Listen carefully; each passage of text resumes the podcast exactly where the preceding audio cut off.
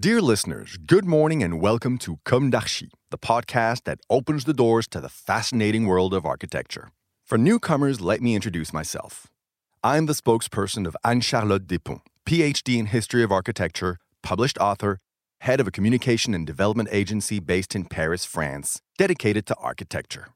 Let's meet every week to discuss culture and architecture with specialists and learn how to look at projects through a context and diversity lens. To offer you the best content, Philippe Henry, sound engineer, is at the technical helm of the podcast. Thank you for being with me today, and now it's time for talent. Bienvenue dans Comme d'Archi. Bonjour David Roulin. Bonjour. Vous représentez aujourd'hui. Hello, David Roulin. You represent today Art and Build, a European architecture agency based in Brussels, Paris, Luxembourg, which has been operational for 30 years. You are now asserting your skills through centers of excellence that give your firm an identity and give a singularity to each project that is entrusted to it. The dialectic conveyed by art and construction is a reflection of your DNA. It implies a creative and methodological synthesis imbued with freedom and performance, perspective thinking and construction, and risk taking as well.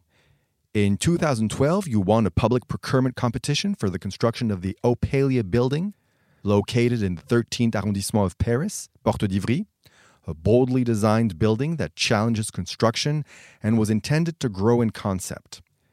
It is exemplary. It is made of wood. Delivered in 2017, you have had time over the last three years to draw up an initial assessment of both the technology and the value in use of this building. I understand that it has established itself as a model. I would like to briefly describe it for our listeners. Its facade develops on the street side like a ribbon that unfolds over the corner it occupies. The appearance is mineral, but the eye quickly realizes that the main facade material is wood. On the interior side of the block, the building opens up to the garden and envelops it, echoing the wood of the facade. Can you tell us about this adventure? Yeah, Opalia is indeed a great adventure, but also a stepstone in the history of our practice. In 2011, one of our clients, a Belgian developer, is interested in a very small plot of land located Avenue de la Porte d'Ivry in the 13th district of Paris. The SEMAPA, which organizes the land development in this area, requires the developer to organize a competition with three architects of his choice. The land is particularly difficult, very narrow, on a corner with a close residential building. Above all, the plot is against the ring road, suffering from noise and air pollution from thousands of cars every hour. In addition, to meet the developer needs in terms of square meters to build, it was necessary to go up in height, but the urban planning rules imposed to work the volume with bleachers. This is typically the kind of challenge that inspires us. We felt there was an opportunity to propose a bold solution, especially since the environmental specifications drawn up by Franck Boutté Consultant were very ambitious. At this point in time, we have been studying timber construction for several years, using cross laminated timber as a virtuous alternative to conventional construction methods. We therefore proposed a project made entirely of wood, eight levels high, which had never been done in France at that time, with a ventilated double skin facade made of glass along the ring road to protect the building from the sun and the pollution. Dominique Alba, who oversaw urban planning in Paris, was seduced by our approach.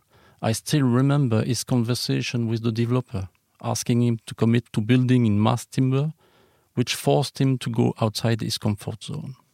Then the development and construction of the project was an exciting learning process, which is fully part of this adventure.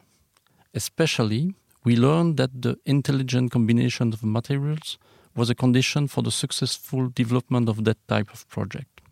Each material has its qualities and weaknesses, and these must be used wisely. For example, to optimize the free height under the ceiling, we combine wood floor panels with metal beams. In any case, we were able to demonstrate with that project the many virtues of timber construction.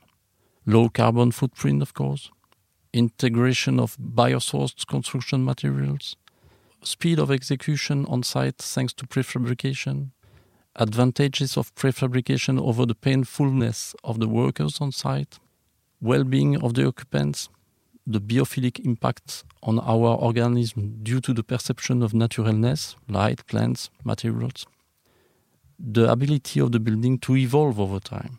One of the hypotheses we illustrated in the competition was what the building will become when the ring road not longer exists or is covered. The building had to be able to be reassigned or dismantled for full recycling. The Opalia building is now occupied by the DCPA, the Public Buildings and Architecture Authority of the City of Paris. We also organized a survey of the occupants to define furthermore the notion of well being and impact on productivity, and the results were very encouraging.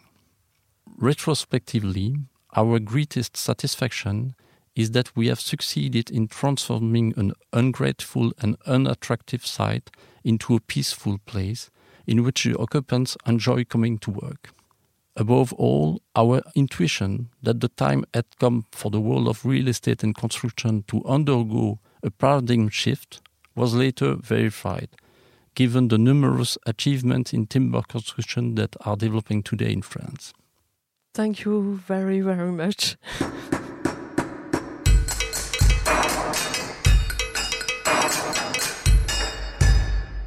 Thank you for listening. Don't forget to tune in to our previous content on Instagram at Comme d'Archi Podcast. If you like it, make sure to promote the podcast by giving it five stars on Apple Podcast and adding a comment, or on any of your favorite podcast platforms. And don't forget to subscribe and listen to all of our episodes for free. See you soon, and until then, take care of yourself.